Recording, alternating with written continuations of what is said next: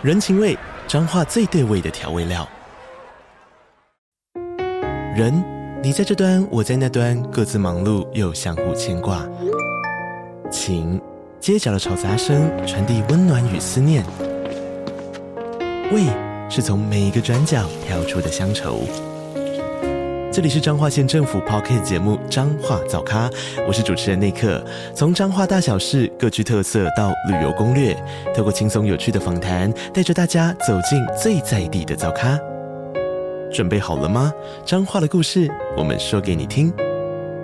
以上为彰化县政府广告。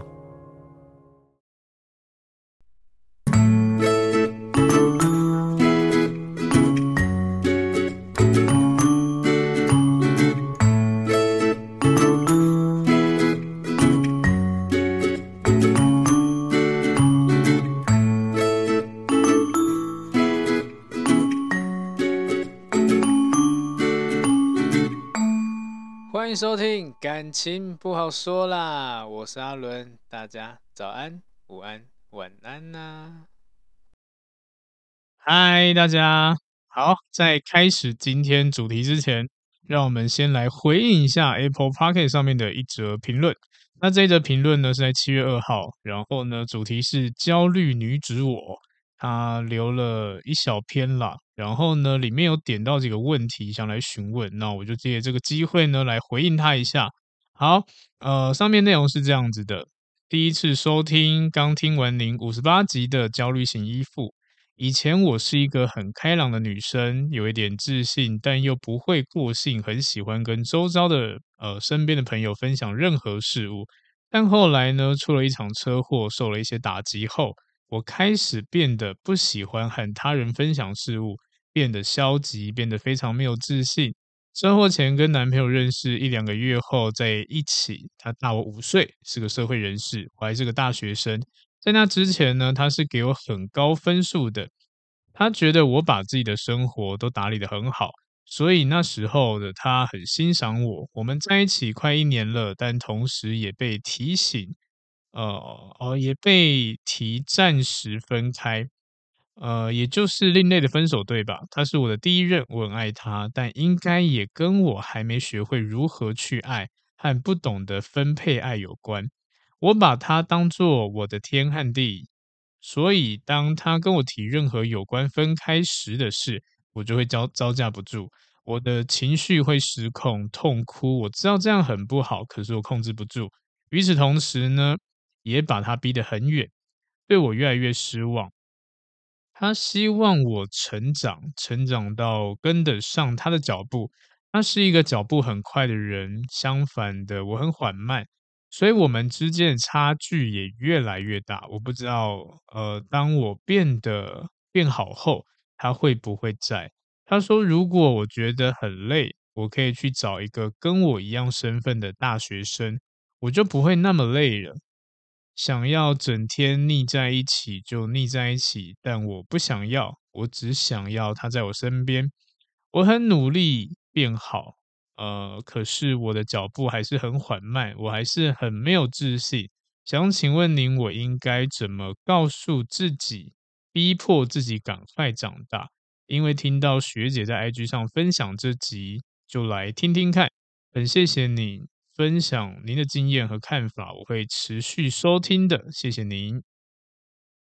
好，那这则故事呢，不知道大家听起来感觉怎么样？那首先呢，我要先感谢一下这位学姐啦，你在 IG 上分享这一集，然后让我呃再一次的曝光，让学妹看到这样子，谢谢你。好，那我们还是要讨论一下这一则故事里面的一些状况跟问题。那其实啦，老实讲，我觉得年龄这件事情它不会是很大的关联性。但是我们可以知道，其实在，呃这种相处状况里面呢，嗯，我们都知道有阶段性。例如像是学生、出社会人士，他就有一个很明显的一个断层。那这个断层不是说什么个性思维啊有差别，其实最大原因是因为生活形态这样子。那就像就如这一篇故事讲的，嗯、呃，对方男生会觉得说，你应该要去，你可以去找一个跟你同样类型的、一样身份的大学生，对，就不会这么累。然后你想要整天腻在一起就可以。那这个也表明，就是很明显，就是女生想要这种感觉，但是男生是无法满足的。那这个当然有可能是分开的导火线之一啦，因为呃，其实呃，我们如果现在是上班族的人，其实应该都感受得到，其实工作真的很辛苦很累。那如果你今天呢又要呃把时间拨给另外一半，其实相相对的会有一些压力，除非你另外一半也是呃职场上的人，所以大家可以互相理解、尊重那种上班的疲累感之类的。那基本上我们啦，一般人人的认知好，大学生可能就读书啊，然后呢，呃，可能当你到了大三、大四。你可能课业就不会有这么多，甚至空闲时间会比较多一点点。那这个时候呢，当然正常来说都会想要谈恋爱啊、出去玩啊之类的。那一样的，其实不是说你做的不对，是因为对方无法满足你要的需求。那当你要求越多，压力就会越大。其实这个任何人都是一样的，对。那他也会觉得很自责，我无法给你你要的东西。那在长期之下呢，你一直一直去讨，他无法提供给你，他也会觉得或会不会分开会比较好一点点。好，那为什么我要讲这一点？其实这是很多人对成熟的一个呃认知吗？我也不确定。但在现在，其实有很多人会把这种互动呢当做是成熟不成熟的表现。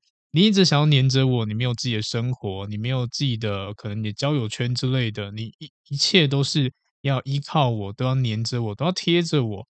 呃，在这一方，在呃对方的立场上，他会觉得说你就是没有长大，你就是没有办法好好的治理那种感觉，所以会造成这样误会了。但是我觉得这是在两个人的可能我们讲社经地位上面的一个小小的差别啦。好，那就先提这个。那再来就是，你有问到一个问题，就是很想努力变好啊，脚步很缓慢呐，很没有自信呐，然后该怎么样逼迫自己赶快长大？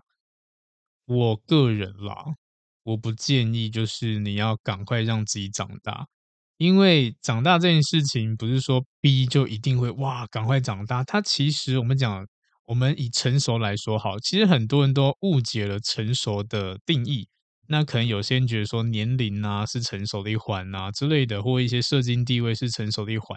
其实对我来说啦，情绪可能更偏向是我我说的成熟。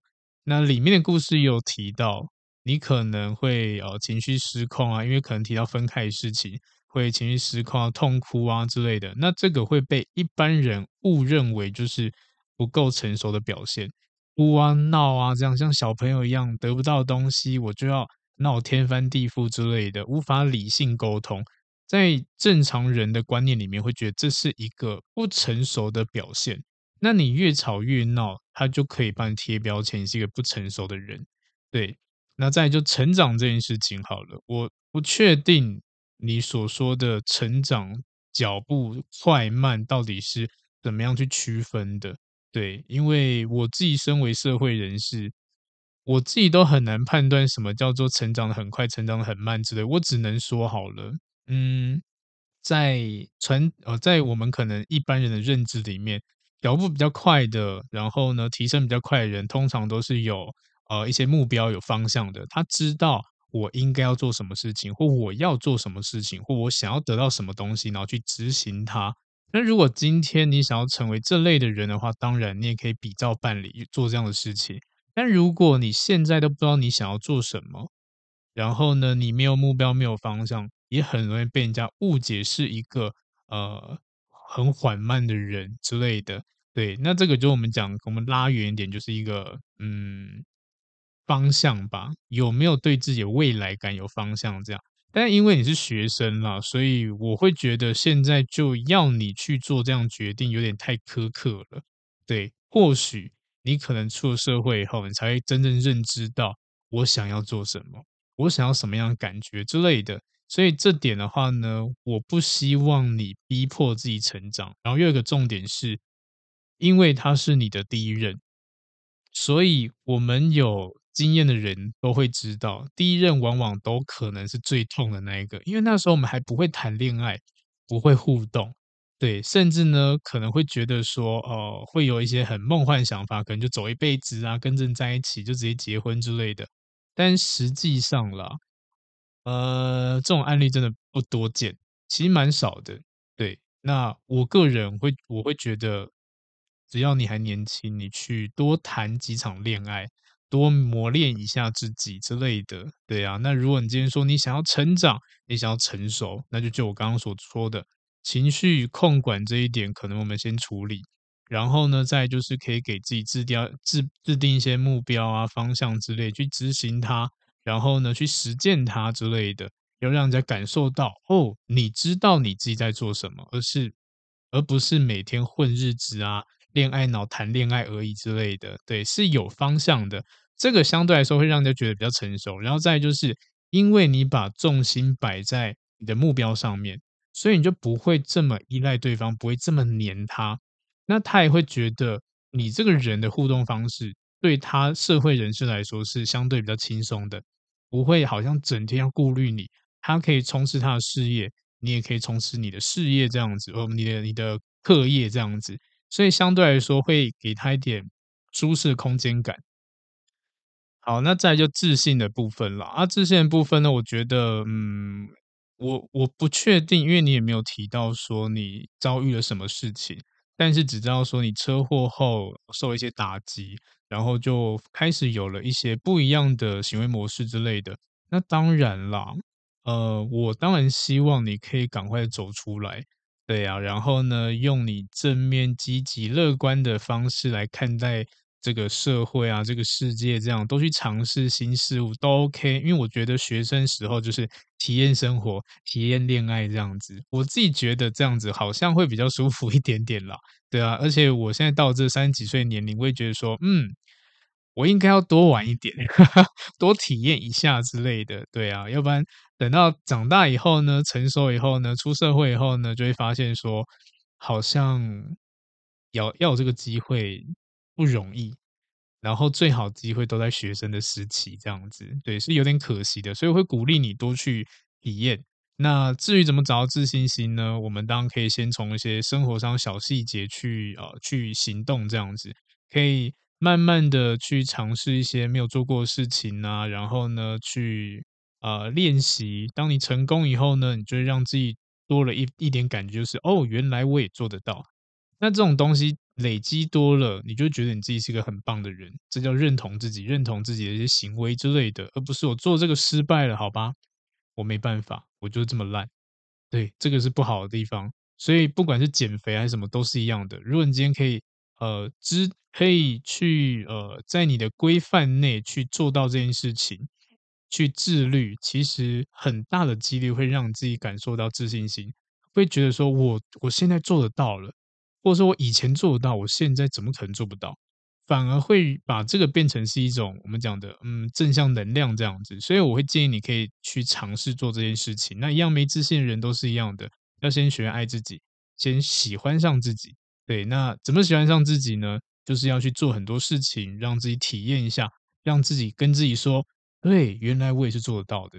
因为这件事情不难嘛，我以前觉得不可能，但是我现在 OK 了。”好，那这一篇故事还是要做个总结啦。总结就是呢，不要逼迫自己成长，好好体验你的人生，体验你现在的生活这样子。因为这个内容里面其实听得出来啊，这就是把。恋爱投入的太多了，把你的生活都填满太多恋爱的成分，我们也可以说很像恋爱脑那种啦，对啊。但是如果今天要给一个比较明确点建议，我希望你去体验你的生活，你把你自己当做是生活的主体，你去尝试任何东西啊，多社交都没关系。对，那一样的哦，就算你有另外一半，也记得你的生活还是要正常运作的。不是因为有另外一半，然后对方就是要完全占据你的二十四小时，不是，是你多余的时间，你们再呃去分配一下，这样你基本的时间，你基本的生活还是要正常去运行。所以我很常说一句，另外一半呢是来丰富我们的生活的，而不是入侵你的生活，也不是你把你的生活都变成他的生活这样子，这不太好。对，所以我们现在要先重重新建立一下你自己的基本的生活形态。那多余的时间呢，放在恋爱上面去，这样子其实你们的情感发展会比较健康一点点。这个也是跟大家讲的啦，因为很多人都会变恋爱脑，好像恋爱了对方就是一切，但这是不对的。对，这个会让你呃谈得很辛苦。因为毕竟热恋期跟热恋期过后，感受度一定会下降，会不一样，所以不要这么做。好，那如果啦，呃，还有什么其他问题的话呢？当然你也可以再做留言或者私讯我之类的。那嗯，我有空的话呢，我再来回应你的问题。这样，希望你可以赶快好起来，加油加油！好，那呃，职业病犯了，不小心回应的太久了，好像大概讲了有十五分钟了吧。好啊，那我们接下来还是要进入到我们的主题。我们今天要跟大家分享的主题是受欢迎这件事情。对，如何变得受欢迎？我觉得啦，其实蛮多人都需要的，因为尤其是啊，应该说，不管你今天是呃有对象没对象，或在职场上，或者是人际关系之类的，这件事情都很重要。对，因为嗯，我们都想要融入一些群体嘛，获得获得一些好感度啊之类，或者是受到周边的人的一些欢迎嘛，对不对？那光受欢迎这件事情呢、啊，其实就有呃很多我们应该要先厘清的一些问题，也可以说我们先去了解，其实受欢迎是有分不一样层次或不一样状况的。因为我相信啦，其实有蛮多人在呃这种人际关系中是挫败感蛮大的。那你也可能会发现，有一些人是社交很厉害的，善于社交之类的。那么这些人好像根本不用学什么社交技巧，这样子一切都是这么自然而然、理所当然这样。但是呢，事实上啦，呃，不是每个人都有这样能力，也不是每个人都懂得察言观色啊，怎么去融入群体之类的。这当然跟我们的呃原生家庭，还有我们目前的社交状态，或者是你的环境，是有很大的关系的。那我们也希望啦，就是可以更进一步嘛。所以呢，呃，基本上是有很多地方是可以去调整的。那今天也会跟大家讲一些方式，其实不难，但是就是我们练习着让自己去做这些事情，习惯这种模式。你的受欢迎程度其实会有很大的提升的。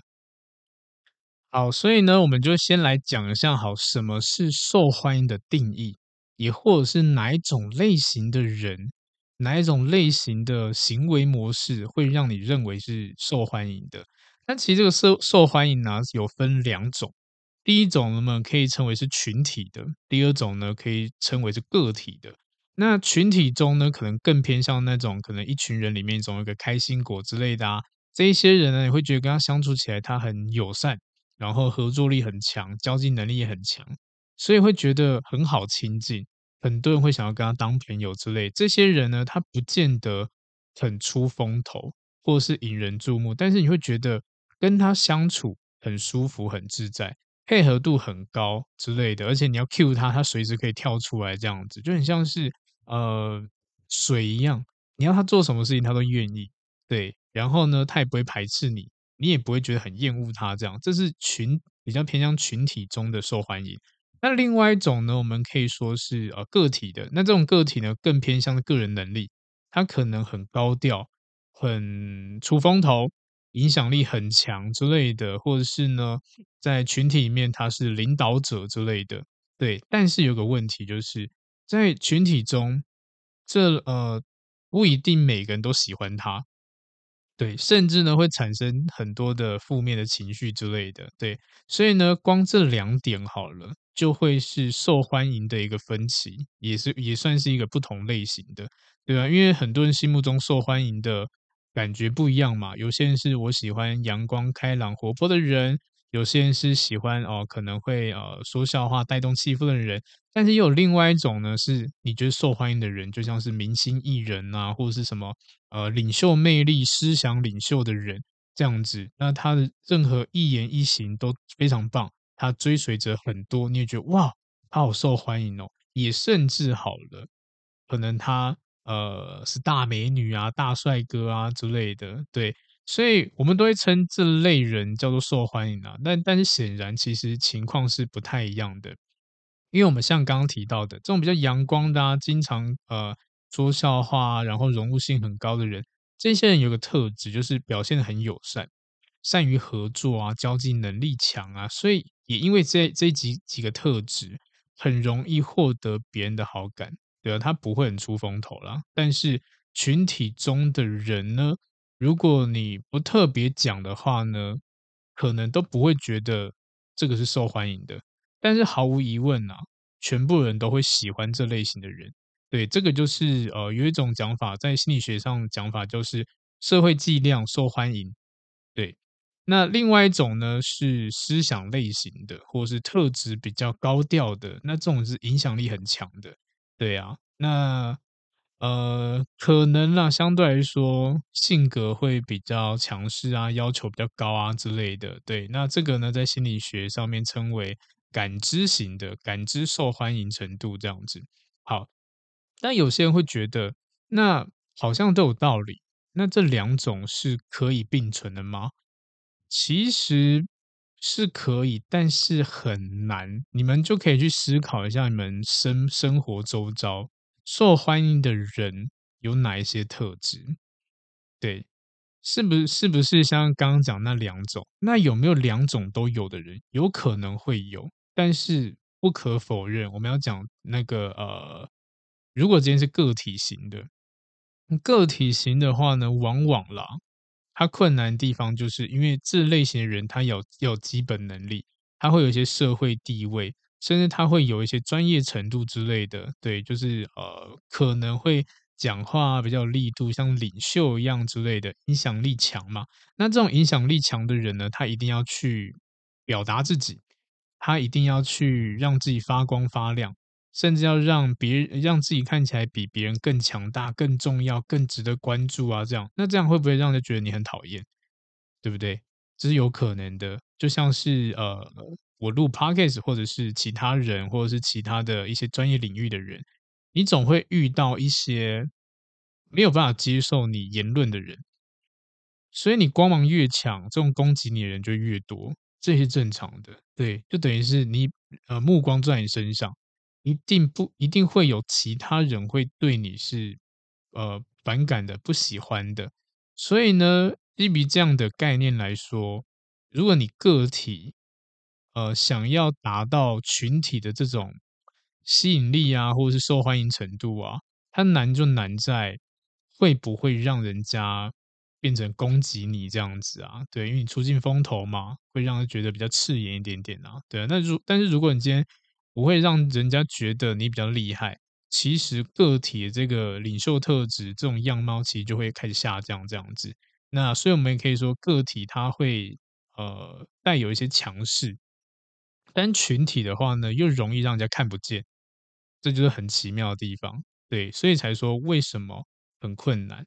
再我们就要提到，就是很多人都想要成为受欢迎的人，好，当然可以的，但是我们要知道就是。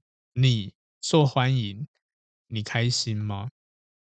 这件事情其实蛮重要的，因为很多人都觉得受欢迎的人啊，看起来生活很棒啊，很美满啊之类的，会会羡慕他嘛。尤其是还在读书的学生，你可能都会觉得说啊，那个我的交友圈好小哦。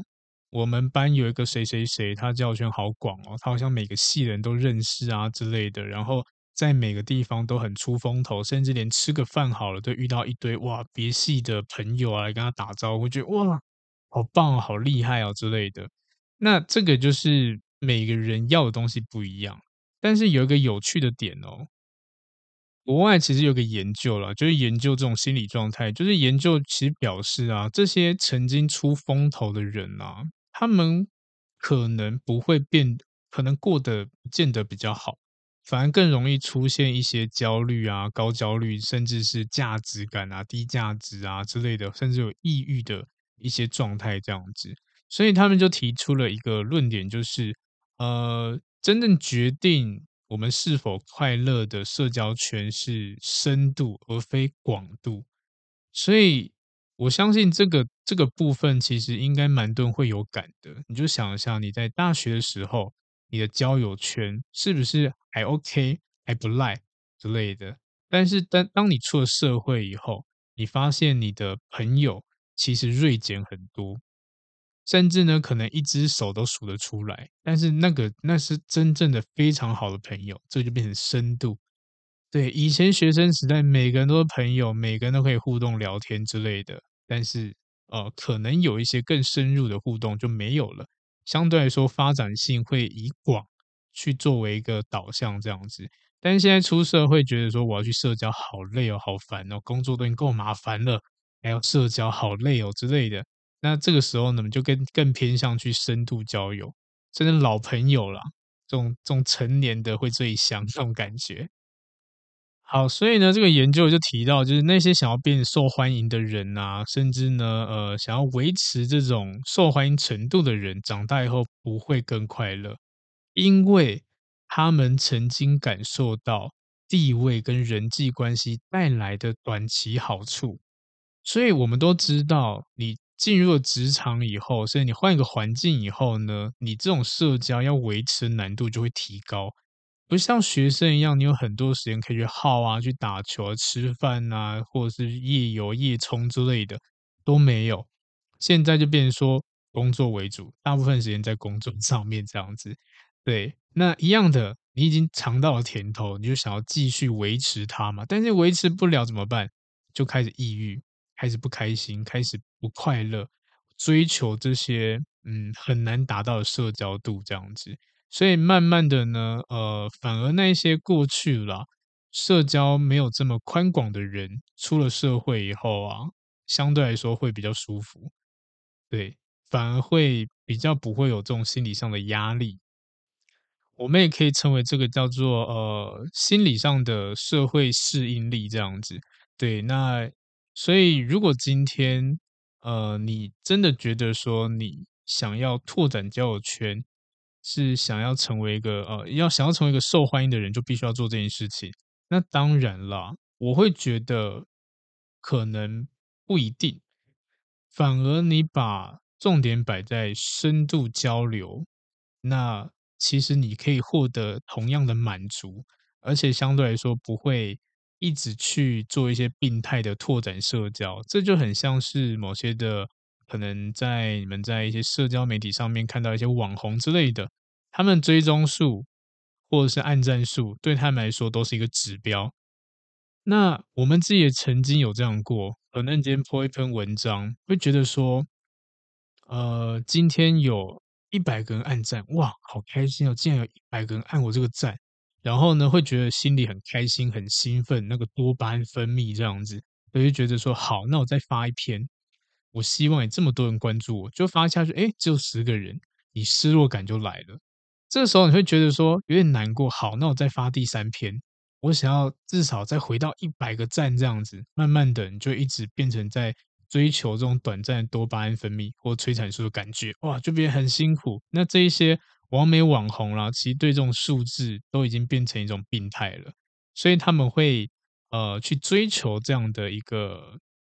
可能呃舒服的感觉吧，我们可以这样说。对，那这个呢，如果用在社交上面，就是一个很很病态、很累的行为啦。所以当然不建议啦，因为我还是比较建议，就是把呃生活摆在自己本体上面，然后呢，有朋友深交，相对来说会比较好一点点。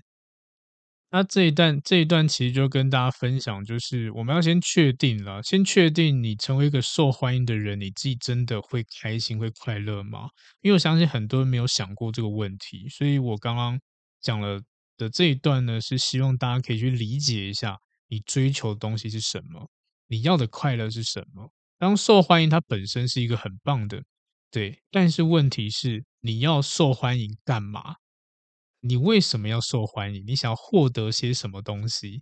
可能这个问题问出来，很多人就会觉得，嗯，我也不知道，哎，但是觉得很棒。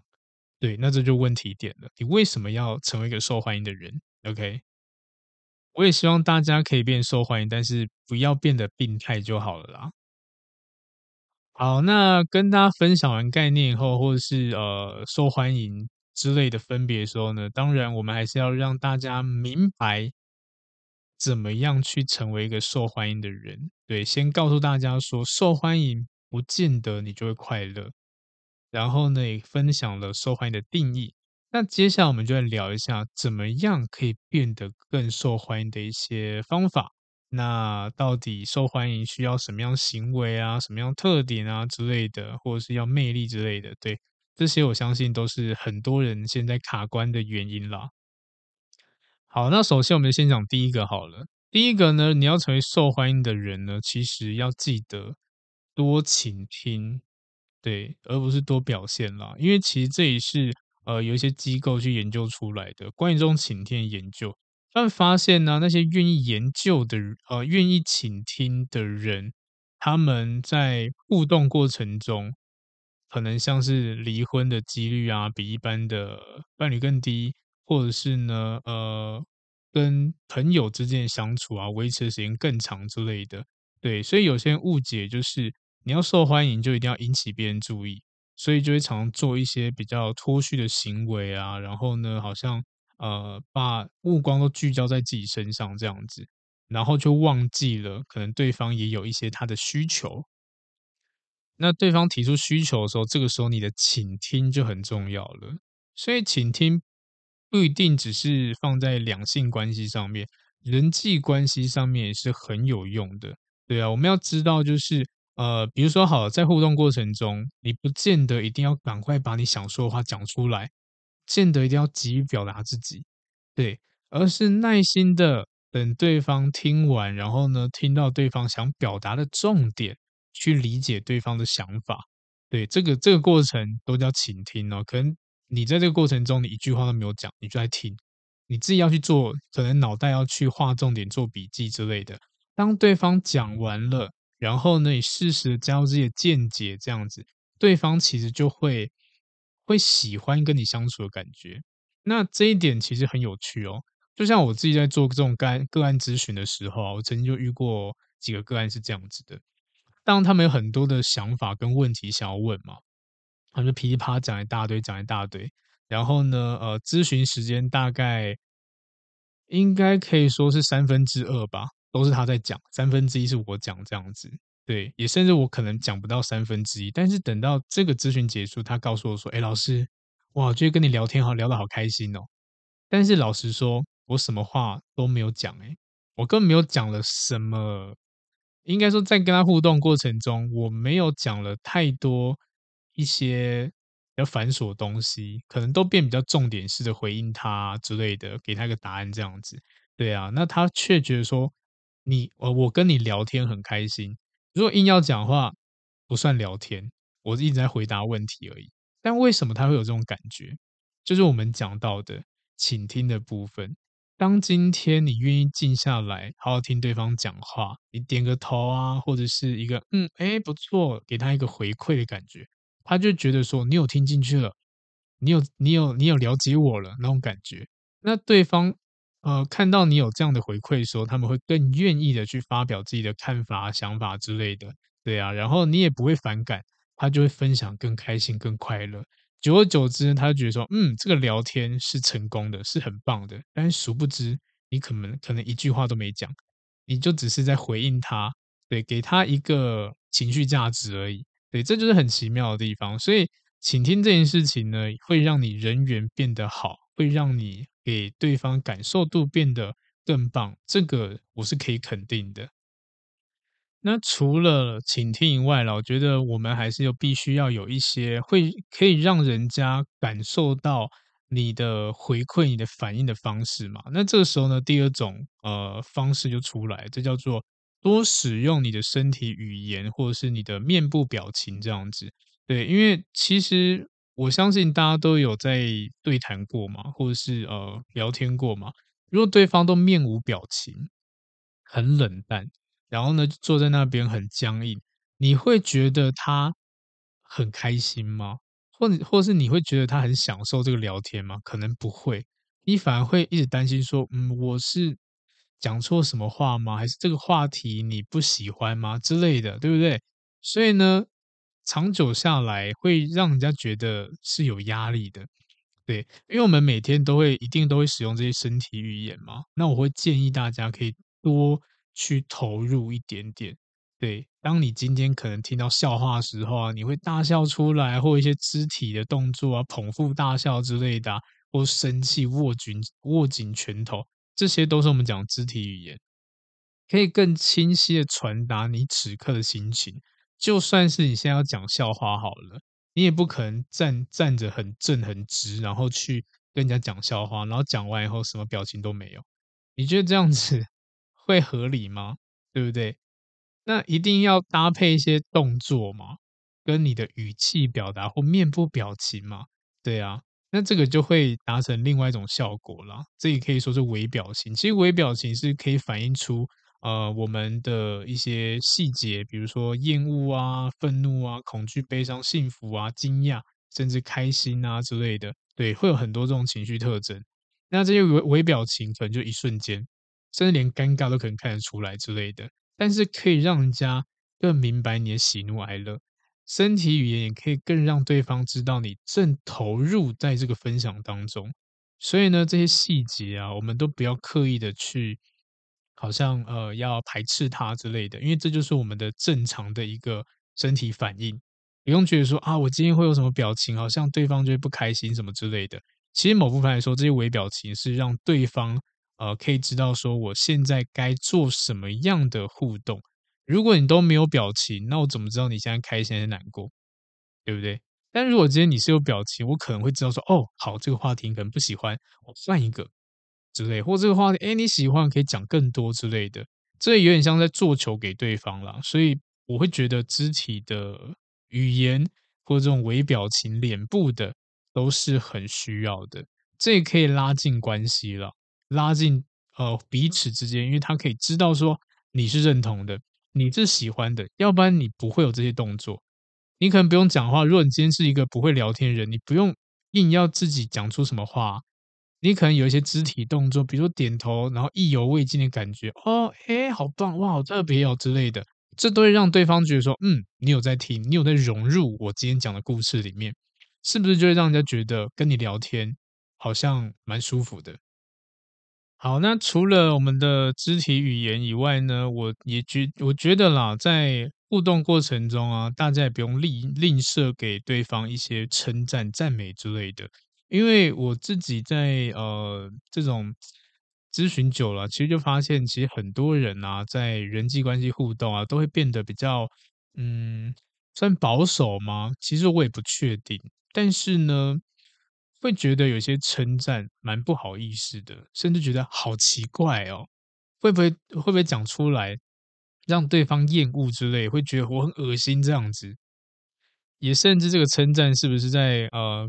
好，呃，刻意的拍马屁这样子，其实很多人都会对称赞这件事情是没有办法去执行的。但是我觉得称赞这件事情，它最大好处就是除了听得很舒服以外啦，这也是表达、表现出你展现出你的善意。我觉得你今天穿得很好看呢之类的，这个起手式会不会让人家觉得心情很愉悦？之类的，对不对？你就是可以思思考一下嘛，它可能就变成一个良性循环啊，对啊，就像我正常好，如果今天人家呃可能跟我讲，哎，老师，哇，你今天讲得很好，哎，那我可能就回馈他，哦，谢谢你来听。老师，你今天穿得很帅，哎，你今天穿的也蛮好看的啊，就会促使我想要去给给他一个回馈，给他个称赞，这就是个良性循环嘛，然后就让关系变得更好，所以不用。不用刻意的要去回避称赞这件事情。我觉得对方如果做得好，或者是有值得称赞的地方，不用吝啬啊，就告诉他，可以跟他分享啊，这样反而他会更有动力啊。甚至一样的，这个里面有个小小的心理的呃状况，我们可以说好了，如果今天我打扮得很帅很美，但是呢，每个人都对我这些装扮来都没有任何的表态，那。多多少少啦，我们也只能说那种感觉会很像是自己自己开心自己爽。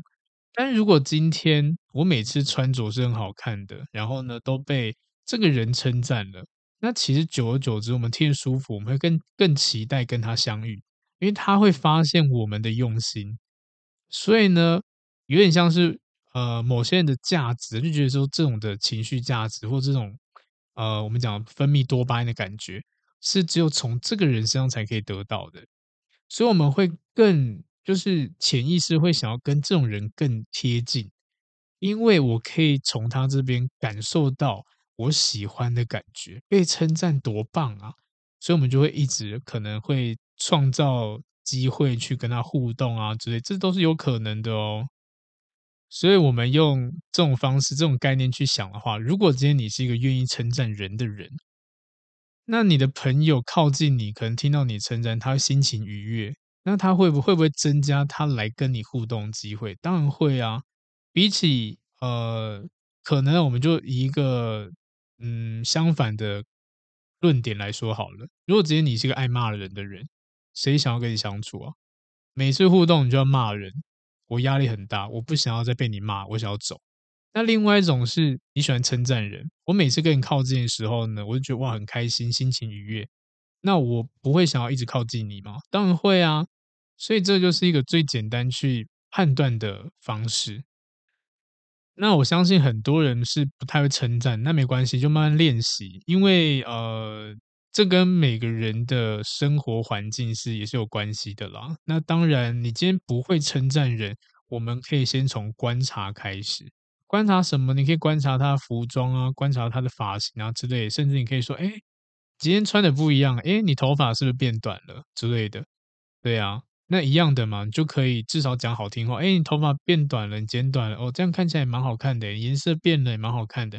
今天穿这一套，哎，蛮帅的，蛮美的，都可以，都先从观察开始。对啊，你就慢慢你会呃知道说一些细节，因为这是眼睛看得到的，是最好练习的。那等到变进阶版，你会转而变成去看对方的个性啊、优点啊、能力啊之类，甚至他的努力啊、付出这样子，这个就会让你的称赞是更加真诚、更加有感觉的。因为其实很多人就像是有一些人在说，哦，我称赞人，然后曾经被骂过之类，或是称赞人会觉得很恶心这样，那当然也是有可能。原因很简单，有时候称赞呢，相对来说是比较肤浅的。就举例好了。如果你今天在路上，你遇到一个条件身材条件很好的人，就跟他讲说：“哎，哇，我觉得身材好好哦，听起来好像很 OK，但是是以身材为主体的。”对，如果我们今天再用另外一种讲法更明显一点，如果一个男生他走在路上看到个身材很棒的女生，就走过去问：“哇，小姐，你腰好细哦，或者是你屁股好翘哦，你会不会觉得很变态？应该会吧。”对不对？就这种感觉，这是变得好像比较表层的那种称赞。但是如果今天是比较深度一点的称赞，怎么称赞？比如说，哎，我今天跟你谈话完，我就可以跟你回应说，哦，哎，我觉得很想法很棒，对啊，我觉得你观念很好，哎之类的。那这些都会变更深层的一些称赞，就不是我们讲外在啊比较表层的东西这样。这也是练习，但至少你要先学会称赞，你才可以观察到内在啊。然后呢？再称赞内在，这样它是一步一步来的啦，所以慢慢去练习看看。好，那除了称赞以外呢，接下来要跟大家讲的，呃，我觉得很多人会很在意犯错这件事情。我自己觉得受欢迎的人啊，其实大部分都不会刻意的去隐藏自己的一些缺点之类的，反而呢更随性、更随意的去展现真实的自己。因为有一些人他很害怕犯错，所以呢会让别人感受到你是有距离感的。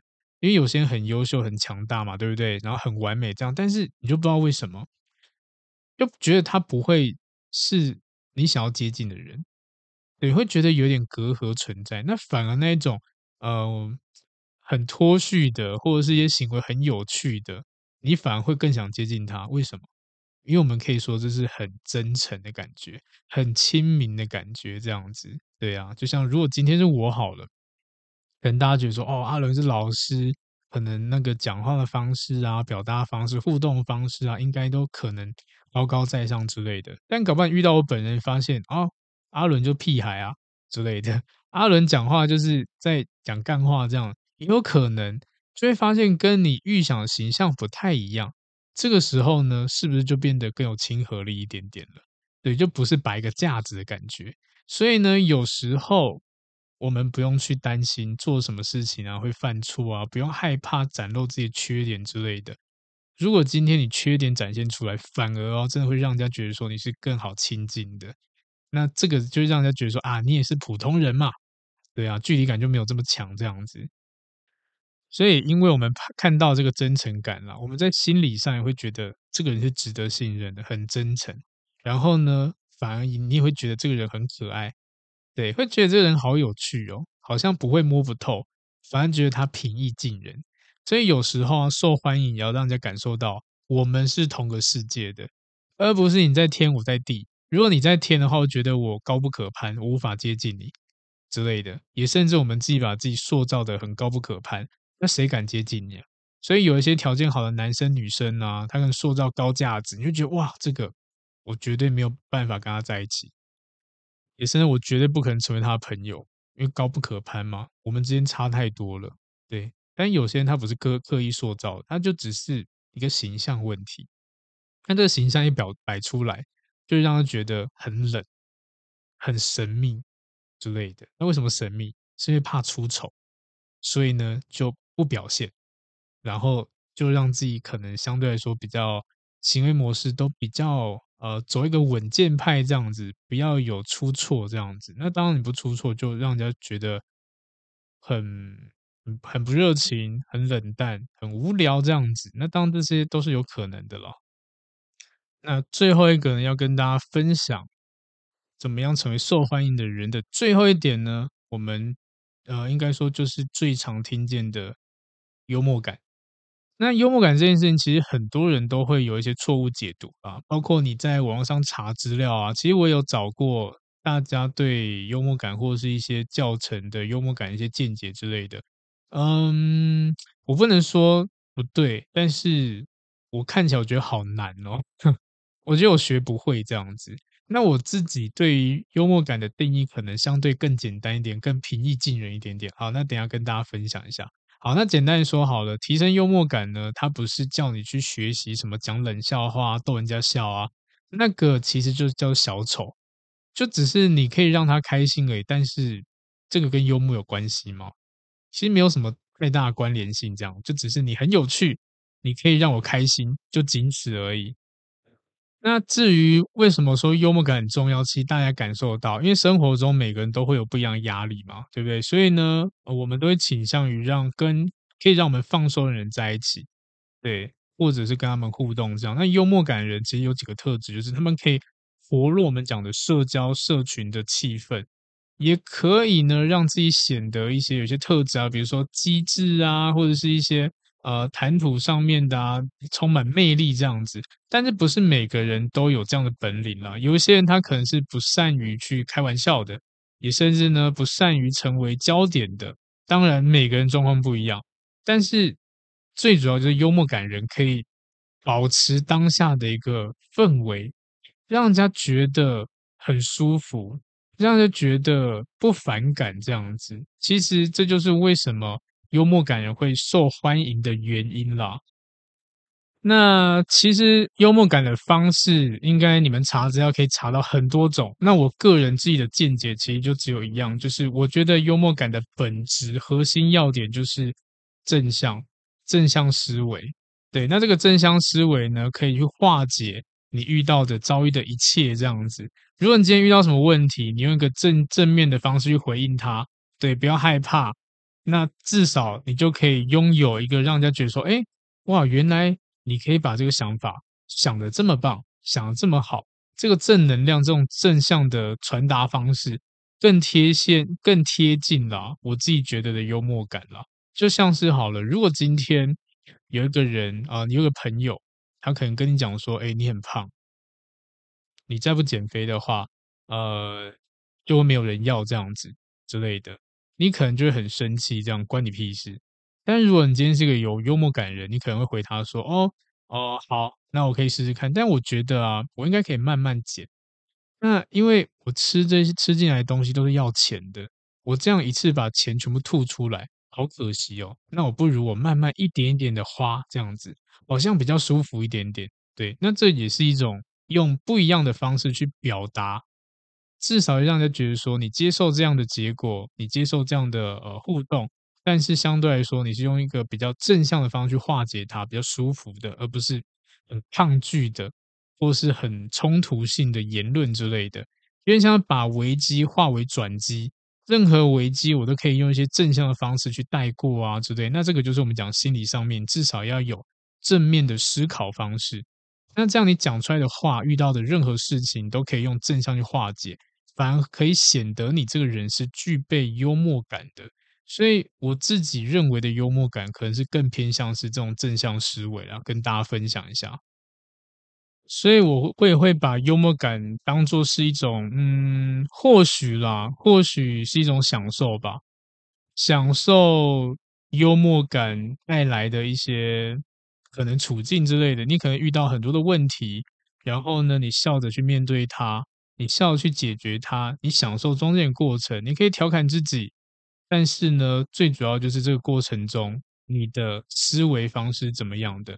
那当你今天有了这项这样的正能量，就可以发展很多的幽默感的形式，比如说什么调侃自己呀，也甚至呢，正像是讲一些什么笑点呐，也或者是讲一些什么双关语啊之类的，或者是幽默啊、自嘲啊这种，可能都是不一样的幽默方式。但最主要就是了，呃，我们至少要去从心态开始去做练习。而不是想要马上成为一个超级有幽默感的人，然后去硬学一些笑话，硬学的自嘲自己或嘲笑别人，那都不是最好的方式。因为我自己认为的幽默感是从自己内心开始出发，这样子啦。所以，如果你不太清楚怎么样学会幽默感的话，我会当然会建议啦，比起去找资料。你从你生活周遭去看那一些有幽默感的人，他们都是怎么样去回答一些困难问题，或者是回回答，或者是处理一些困境，他们的回馈是什么？这时候你大概就可以了解什么叫幽默感了。所以呢，我觉得大家都可以练习看看啦。那今天这一集呢，就跟大家分享到这边，然后呢，希望大家听完以后啊，都可以让自己变得。更受欢迎，不管是在呃什么样的场合，什么样人际关系，情人也是一样的。当你今天学会了这样这样的呃相处方式，我相信每个人都会有自己的可能最舒适的一个交友环境这样子。那如果你有任何的问题，一样的都可以来预约付费咨询。那如果你今天呢，真的是只有小小的问题，当然你也可以呃用评论来留言，也甚至呢到我的私讯 IG 私讯那边去私讯我，那我有空的话我再回应你这样子。好，那今天就讲到这边，感谢大家，我们下次见喽，拜拜。嗨，不知道大家喜欢今天的主题吗？如果呢你觉得内容不错，也欢迎分享给需要的朋友哦。那也可以留言给我一些回馈，但记得要五星好评哟。那如果真的帮助你很多呢，你可以考虑小小的赞助一下或者订阅我。也欢迎追踪我的 IG，IG 不定时会抛一些图文，内容不走心灵鸡汤路线，你可以当做感情的工具书来看。那如果呢是感情方面的问题很难解决，欢迎 IG 私讯我预约付费咨询。合作邀约呢，或讲座也可以私讯，甚至 email 给我。那感谢你的收听，也祝福大家感情顺利喽。